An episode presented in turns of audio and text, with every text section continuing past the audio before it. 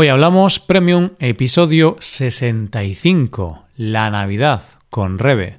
Hola a todos, para los que no lo sepáis, este es el podcast Premium de Hoy Hablamos que publicamos todas las semanas. Es un episodio extra del podcast solo disponible para suscriptores Premium. El episodio de hoy es gratuito para todos como regalo de Navidad. En este episodio, Rebeca y yo tenemos una conversación en la que hablamos sobre la Navidad y sobre cómo se celebra en España. Vamos a escucharlo. Hola, Rebe, ¿qué tal? Hola, Roy, hola, queridos oyentes. Muy bien, ¿y tú qué tal? Yo muy bien también. ¿Cómo, cómo te trata la vida? ¿Cómo estás en este día de hoy, Rebeca? Pues por ahora no puedo quejarme, la verdad, todo muy bien. ¿Y tú puedes quejarte? Bueno, siempre podríamos quejarnos, ¿no? Esto es siempre algo que, que digo en el podcast porque, mm, bueno, no, suelo decir que no puedo quejarme de nada. Suelo decir que eh, no puedo quejarme porque no tengo ningún motivo, pero si fuera quisquilloso, si nos ponemos quisquillosos, siempre puede haber algún pequeño motivo por el que quejarnos. No sé, por ejemplo, Rebe, imagínate que eh, vas al supermercado porque tienes que comprar una piña y llegas allí y no hay ninguna piña pues podrías quejarte, puedes decir, ¿por qué? ¿Por qué no hay piñas? ¿Dónde están mis piñas? Hombre, sí, por poder pues quejarte hasta de una tontería. Puedes quejarte porque te olvidaste el paraguas en casa y llueve mucho. Sí, pero yo me refiero a cosas más contundentes. Yo creo que no podemos quejarnos, todo nos va bastante bien. Vale, vale. Entonces, si hablamos de cosas importantes, cosas realmente importantes para la vida, no, no podemos quejarnos, no tenemos excusa. Y tú tampoco puedes quejarte entonces. No, no me voy a quejar, no estamos en época de quejarnos. Hay que ser felices. Claro, porque estamos en una época, bueno, de Navidad y en Navidad está prohibido quejarse, solo puedes ser feliz, solo puedes cantar villancicos y contagiar a las demás personas no solo de coronavirus, sino de alegría navideña. Pues sí, es época de paz y amor, como se suele decir. Así que vamos a ver si hoy contagiamos un poquito de alegría a todos nuestros oyentes. Pues sí, pues sí. Pero, mm, a ver, obviamente hay que ser realistas y hay que decir que este año es una de las navidades más raras de, no de la historia, pero sí de la historia reciente, de los últimos años. Porque claro, con el coronavirus, la pandemia, todo esto, pues es una Navidad dura para muchas personas. En muchos países no, se puede celebrar. En muchos países está prohibido, eh, están prohibidas las reuniones entre familiares. Pero bueno, por suerte en España no están prohibidas. Al menos hoy que estamos grabando este episodio todavía no las han prohibido. Por ahora están permitidas. Sí, aquí en España tenemos suerte dentro de lo que cabe porque ahora mismo aún podemos reunirnos con nuestras familias, Esperemos que todo siga así, que podamos celebrar la Navidad. Pero sí, para la gente de nuestra edad y nuestros padres y así, son las Navidades más raras que vamos a celebrar. Pero bueno, hay que adaptarse y celebrarlas como se puede y intentar dentro de lo que cabe, pues hacerlo lo más normal posible y disfrutarlo. Sí, sí. Y bueno, mm, a veces en la vida tenemos estas situaciones difíciles pero hay que aceptarlas e intentar sobrellevarlas como podamos.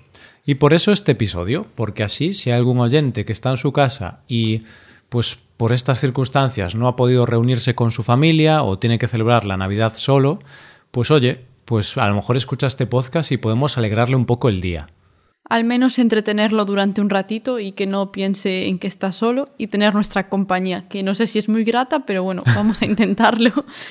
bueno, pues en España, como decíamos, sí que están permitidas las reuniones familiares con, con límites y en España pues tenemos el límite de 10 personas como máximo en las reuniones. Pero como en cada comunidad, en cada región, las circunstancias son distintas, en algunas regiones hay más problemas que en otros, pues las comunidades tienen libertad de endurecer estas condiciones. Y concretamente, Rebe, en nuestra mm, comunidad, en Galicia, el límite es más bajo. El límite es de seis personas en las reuniones. Pues sí, eh, empezamos siendo diez personas las que podíamos juntarnos y ahora pues el límite está en seis. Esperemos que nos siga bajando. Entonces, pues estas navidades las comidas familiares, las cenas familiares van a ser un poquito más reducidas y solo podemos juntarnos pues con familia, eso, seis personas y los más allegados, digamos. No cuentan los niños, eso sí, pero bueno, en mi caso no afecta porque solo nos juntamos mis padres, mi hermana y yo, somos solo cuatro personas, no somos una familia muy numerosa y no tenemos niños, así que pues no nos afecta eso. Perfecto. Entonces, Rebe, podríamos decir que tu familia ya estaba preparada para el coronavirus, ¿no? Sois una familia que resiste el coronavirus. Sí, sí, nosotros sacaron la, el límite de 10 y dijimos, nos da igual. Sacaron el de 6 y dijimos, mira, pues también nos da igual. Eh, pero bueno, aún así, eh, esto también se aplicará en fin de año, en principio, y ahí sí que, bueno, pues afecta un poco más porque sí que en fin de año sueles juntarte con más gente o después mm. haces la celebración con tus amigos y ahí sí que, bueno, pues fastidia un poquito más. Sí, eso es cierto, porque mm, en la, en la parte de fin de año sí que afecta bastante, sobre todo a nosotros, ¿no? Los más jóvenes, que en fin de año lo normal es hacer una cena con los familiares, pero luego, a partir de la una de la mañana o así, lo normal es ir a, fiestas, a cotillones, como a veces se les llama, a fiestas de, de, fin de año. Y claro, son fiestas multitudinarias. Eso ya... Yo ya no me acuerdo cómo son esas fiestas, Rebe. Cuando salgamos de fiesta ya vamos a ser como abuelitos y ya no vamos a aguantar. Yo ahora mismo, si tengo que acostarme más tarde de las 11, ya no soy capaz. Yo necesito irme a cama, leerme mi libro y ponerme a dormir. Yo eso ya... Pero dime, Roy, ¿tú cómo vas a celebrar las Navidades? Bueno, pues nosotros no, vamos a cambiar mucho en Nochebuena porque también somos una familia bastante reducida, entonces sí que estamos em, en ese límite, estamos dentro de ese límite, así que mm, normal, no hay, no hay mayor cambio. Bueno, hay que decir a los oyentes que tú y yo, Rebe, celebramos la Navidad por separado, es decir, tú te vas con tu familia, con tus padres, y yo me voy con mi familia con mis padres, ¿vale? Para que la audiencia lo tenga en cuenta. Pues sí, es que yo si abandono a mi familia, entonces ya son tres y eso es demasiado triste ya para los pobres. Mis padres no lo superarían. Tú eres importante, ¿no? Eres el 25% de tu familia, si hablásemos en porcentajes. Sí, sí, además, bueno, tengo que ir a comer la comida de mi casa. Mi madre hace una comida muy rica en Navidad, así que pues ese día no me lo pienso perder, la verdad. Claro, para ti es como una obligación, no es una decisión, sino que es una obligación comer la comida de, tu madre. Hombre, esta semana vamos a estar a dieta hasta el día de Nochebuena para poder ese día pues comer todo lo que se pueda.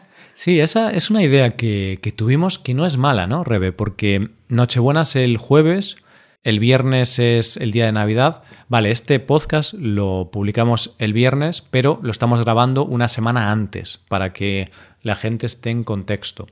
Entonces hemos pensado, vale, el jueves, el viernes, el día 24, el día 25, vamos a comer mucho, vamos a comer mucha cantidad de comida, comida con muchas calorías, mucha grasa, bueno, nuestra dieta se va a ir al traste. Pero, pero, pero, si de lunes a miércoles hacemos así una dieta muy saludable, solo vegetales, ensalada, pues a lo mejor podemos compensar unos días por los otros. Esperemos que sí, porque si no, al volver de estas navidades vamos a tener que renovar todo nuestro armario porque ya no nos va a servir nada.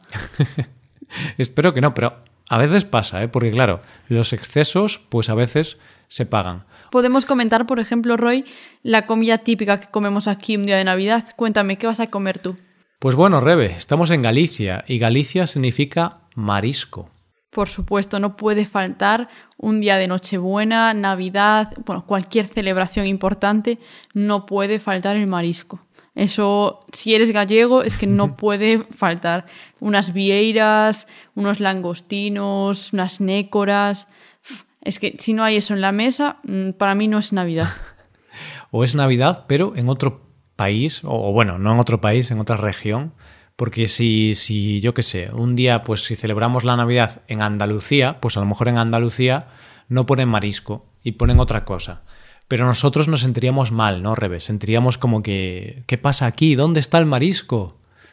Es que yo creo que mucha gente está esperando Navidad solo para comer ciertos mariscos, porque mi hermana, eh, que como sabe alguna parte de la audiencia que ya lo comenté, Eh, mi hermana estu bueno, está estudiando en Canarias, vuelve ahora por Navidad y lleva varias semanas recordándole a mi madre que no se olvide de comprar las vieiras para comer en Nochebuena. Así que creo que es algo que tiene muy presente.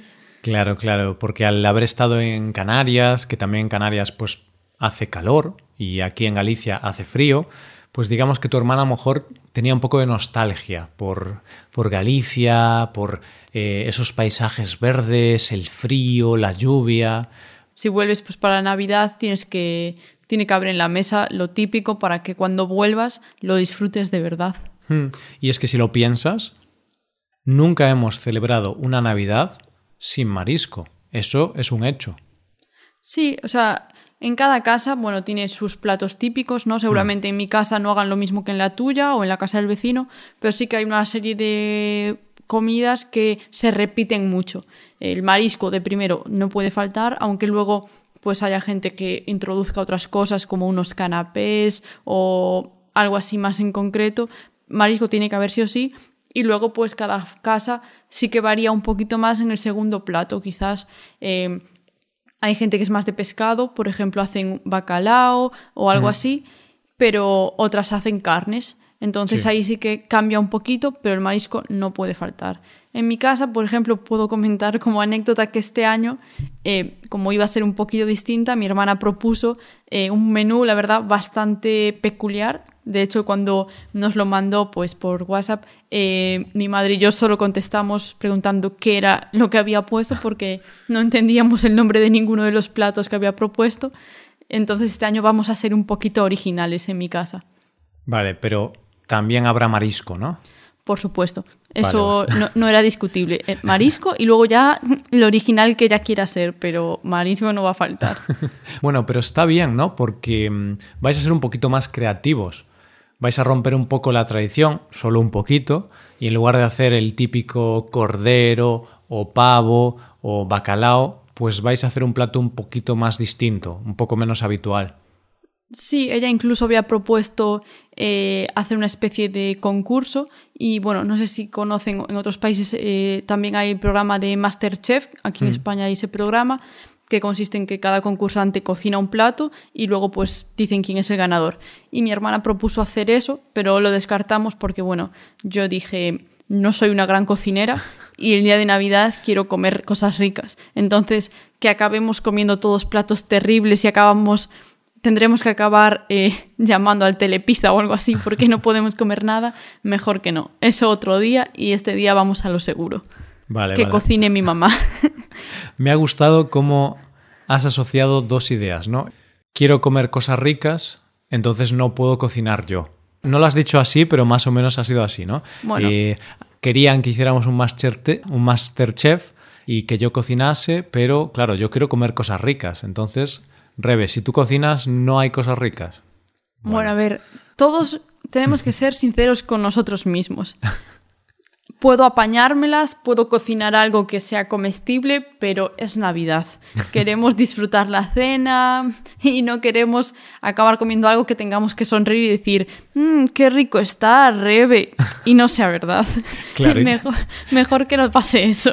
Y todo el plato quemado, una parte medio cruda. Bueno, hay que decir que tú en realidad no cocinas mal, simplemente mm, no te gusta mucho cocinar. No, a ver, no es que cocine mal, simplemente no es algo que me encante. Cocino pues porque hay que cocinar, pero no es algo que disfrute mucho. Pero bueno, podría cocinar algo comestible, sí. Claro, claro. Y además es lo que tú dices, hacer un concurso en Navidad y tener que ponerse a cocinar platos nuevos que nunca has cocinado, eso sí que es arriesgado, porque cuando cocinas algo por primera vez, pues posiblemente te equivoques y lo hagas bastante mal. Claro, claro, no es lo mismo cocinar algo que ya sabes cómo se hace que algo que te ponen nuevo y va a salir mal, es lo más probable. Pero es una buena idea que dejamos ahí a nuestros oyentes mm. y si un día que se reúnen pues con amigos o familia quieren probarlo, pues oye, tienen ahí esa idea. Sí, una buena idea. Vamos a hablar ahora un poquito de las cosas típicas de Navidad. Vamos ahora a eh, hablar de esas cosas típicas, de, bueno, un poquito de, los tópicos, de los clichés. ¿Qué hacemos en Navidad, Rebe? Bueno, yo creo que algo pues muy típico, por ejemplo, es salir a ver las luces. Todas las ciudades se adornan, se llenan de luces y es algo muy habitual salir con tu familia, tu pareja, tus amigos y pues eso, ver el decorado navideño que ponen ese año en la ciudad. Y aquí en Vigo esto en los últimos años se ha convertido en algo bueno, que atrae a masas, por decirlo de alguna forma, porque nuestro alcalde ha decidido competir con el alcalde de Nueva York y, y cada año pone más luces y, y ahora pues sí que Vigo está lleno de gente que viene a ver las luces. Este año, por desgracia, pues no pudo ser así y las luces, el día del encendido de las luces se tuvo que ver pues desde casa, pero bueno, es algo que sí que solemos hacer. Sí, y hay luces igualmente. Bueno, y hay que aclarar una cosa. Has dicho que nuestro alcalde, el alcalde de Vigo, eh, está compitiendo con el alcalde de Nueva York. Bueno, esto es lo que él dice, ¿no? Es lo que dice nuestro alcalde. No es que sea una competición oficial, pero bueno, él dice que quiere que nuestra ciudad tenga las mejores luces del mundo. Bueno, no sé si lo conseguirá, ojalá, pero es un tema un poco, bueno, las excentricidades de los políticos.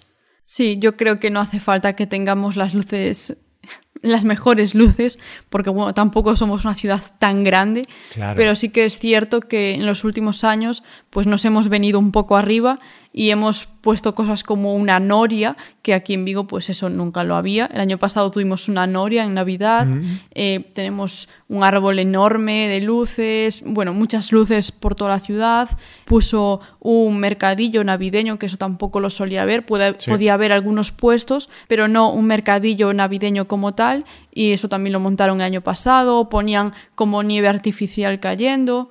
Entonces, bueno, pues son cosas que puedes salir a ver eh, en Navidad y te puedes pasar un buen rato. Sí, sí, sí, sí. Yo creo que el alcalde que tenemos, pues estas cosas que hacen están relacionadas un poco con su origen. Porque yo leí, no sé si en la Wikipedia o así, que él vivió durante unos 15 o 20 años en el Polo Norte. Entonces, Rebe, pues quizá el que él haya vivido en el Polo Norte, pues a lo mejor está relacionado, ¿no? A lo mejor es, no sé, un primo de Papá Noel. Quizá es familiar de Papá Noel y lo tiene oculto. Se afeita la barba y tiene renos en casa escondidos y por eso le gusta tanto la Navidad a nuestro alcalde. Pero bueno, otras cosas que también solemos hacer, por ejemplo, es ir a ver los belenes, que aquí tenemos mucha tradición de montar belenes. En casa solemos montar belenes bastante hmm. grandes, pero luego además por toda la ciudad se montan belenes en ciertos edificios y hay concursos incluso de belenes. Entonces algo muy típico también ir a ver los belenes, sobre todo con los niños. Sí, los belenes son esta representación del nacimiento de Jesús, que habitualmente pues, es algo pequeño cuando lo montas en tu casa, pero cuando hay concursos la gente hace belenes que, parecen Manhattan o, Nueva York o, no sé, parecen algo increíble, ¿no? Hacen belenes que realmente hacen una, una aldea entera o un pueblo.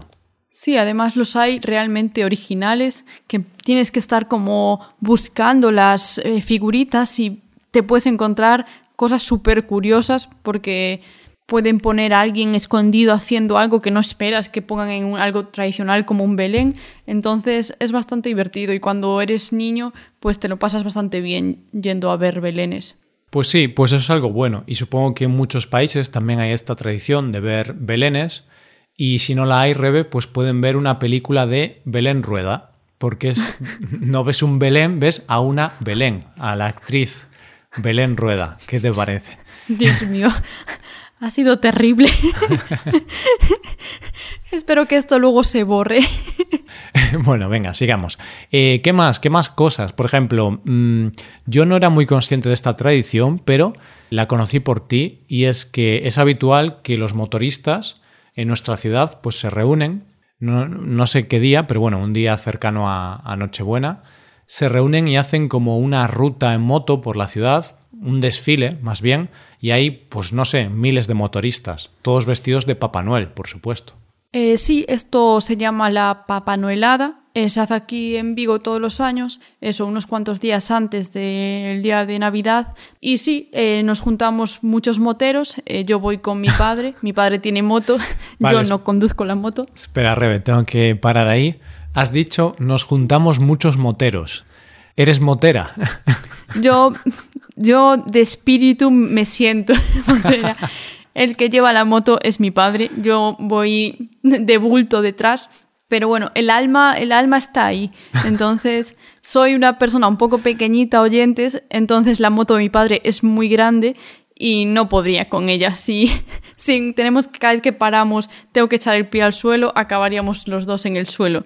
Entonces el que la lleva es mi padre y consiste en ir disfrazados eso de Papá Noel. Lo normal es ir de Papá Noel, pero de algo que tenga que ver. En mi caso mi padre va de Papá Noel y yo voy pues de Mamá Noel o lo que sea. y puedes ir de, de Niño Jesús. Pero eso no tiene que ver con Papá Noel. Bueno, más o menos. Es... No, se puede ir de elfos, por ejemplo. Hay ah. gente que va de elfos. De reno, puedes ir de reno. Hay gente que decora mucho su moto y la acaba convirtiendo como si fuese eso, en el trineo de Papá Noel, con unos renos delante. Hay gente que se lo ocurra mucho y consiste en eso, en desfilar por toda la ciudad llevando caramelos para tirarle a los niños. Y eso se desfila por toda la ciudad tirando caramelos a los niños. Yo puedo decir que el primer año que fui, oyentes, no tenía muy claro cómo era y llevé pocos caramelos, entonces me sentía mal porque pensé que se me iban a agotar los caramelos y que, claro, los niños me pedían y yo no tenía más para darles. Entonces me sentí tan mal que el año siguiente llevé muchísimos caramelos y luego por encima la organización del evento nos dieron más sacos de caramelos y luego tenía tantos caramelos que hasta gente que no pedía caramelos, que simplemente pues estaban cruzando por un paso de peatones en la ciudad, yo les tiraba caramelos, les parábamos con la moto y les daba caramelos a la gente, porque me sobraban muchísimos caramelos. O sea que tú, tú y tu padre ibais por ahí con la moto y había peatones normales y corrientes, ciudadanos, que ellos iban a lo mejor al trabajo, caminando tranquilamente, y de repente aparecíais vosotros y tú, ¡Feliz Navidad! Y les tirabas caramelos a la cara, pero muchos caramelos, claro. Sí, sí, ellos veían a dos locos disfrazados encima de una moto. Claro, porque eso era cuando ya había acabado el desfile, volvíamos ah, hacia casa y yo, y claro, volvíamos a casa. Yo llevaba caramelos aún que me habían sobrado. Ah, vale, vale. Yo en la vuelta a casa. Claro, yo estaba haciendo una broma, estaba exagerando, pero esto es algo cierto. O sea, tú llevas a caramelos mientras simplemente ibais a casa. Claro, yo volvíamos a casa y llevaba un caramelo. Si me sentía mal y decía, bueno, esto es para los niños, yo no me voy a llevar los caramelos para casa. Entonces, cuando iba de vuelta para casa y veía gente con niños, sobre todo, ah, parados en un sitio, pues parábamos la moto y, claro, ellos veían a dos locos disfrazados que no sabían por qué iban por, así por la calle, que paraban y les daban caramelos. Bueno, es algo bonito, es algo bonito. Eh. Bueno, es bastante navideño repartir felicidad a los niños. Bueno, y además he de decir que esto todo tiene un motivo también humanitario, por decirlo de alguna forma, y lo normal es que cada motorista lleve comida para donar para gente necesitada. Entonces, cuando nos juntamos, llevamos cada uno una bolsa con comida para donar a bancos de alimentos. Vale, perfecto. Entonces, es para pasárselo bien, pero además es algo para ser solidarios y ayudar a los necesitados. Exactamente. Genial, genial, muy bueno. Vale, y otra cosa también, Rebe, que creo que con esto podemos cerrar, es que en nuestra ciudad, por ejemplo, se montan pistas de patinaje sobre hielo. Aquí en España mm, no es habitual practicar deportes de invierno, como el patinaje sobre hielo, pero en nuestra ciudad, por ejemplo, sí que en invierno montan alguna pista de patinaje sobre hielo para, para patinar sobre hielo. Eh, como, Qué bien explicado, Roy. ¿Qué, dotes tienes para las palabras? para deslizarse sobre el hielo con patines. ¿Qué te parece? Sí, sí. Eh, pues sí, en Navidad se montan durante un mes normalmente. Este año no estoy segura de si lo hay. Y bueno, yo estoy intentando convencer a Roy para que vayamos algún día. No sé si algún día conseguiré convencerlo, pero bueno. También he de decir que como tiene unos pies muy grandes, quizá lleguemos allí y no tengan talla de patines para ti, entonces quizá no salga tan bien como yo espero. A ver, eh, parece un chiste, y es un chiste, pero en parte yo tengo ese miedo cuando voy a los sitios. Yo tengo una talla 46 y en España, vale, ahora hay gente que tiene esta talla, pero no es una talla muy habitual, es un pie muy grande. Entonces yo tengo ese pavor, ese miedo de ir a un sitio como a una bolera o a un sitio de patinaje donde tienen que darte un, un zapato y que me digan, no tenemos tallas tan grandes. Eres, eres un Eres Bigfoot. eres, eres un monstruo. Vete al circo. Entonces yo por eso me da un poco de miedo. Pero bueno, en realidad, en el tema del patinaje, el miedo es romperme cosas, porque yo nunca he patinado, creo. No, nunca he patinado y soy muy patoso. Entonces, hielo, patinar y Roy, uff, Mm, no quiero romperme otro brazo, Rebe, no quiero. Bueno, yo seguiré intentándolo y si algún día lo consigo, luego le contaremos la experiencia a los oyentes, a ver qué tal nos va. Perfecto, pues dejamos aquí el episodio y oye, si algunos oyentes han patinado sobre hielo y han tenido algún accidente, que comenten, que así los lee Rebeca estos comentarios y, ya no intenta convencerme más. No, no, que, no digan nada, que si no te quitan las ganas y ya no quieres venir conmigo. No, no, no, no, contadlo, oyentes, contadlo. Eh, necesito saber cómo, cuántos huesos os habéis roto por patinar sobre hielo, porque seguro que es muy peligroso. bueno, pues dejamos aquí el episodio, Rebe. Cuídate mucho. Venga, chao a todos. Feliz Navidad, oyentes. Chao. Chao, feliz Navidad.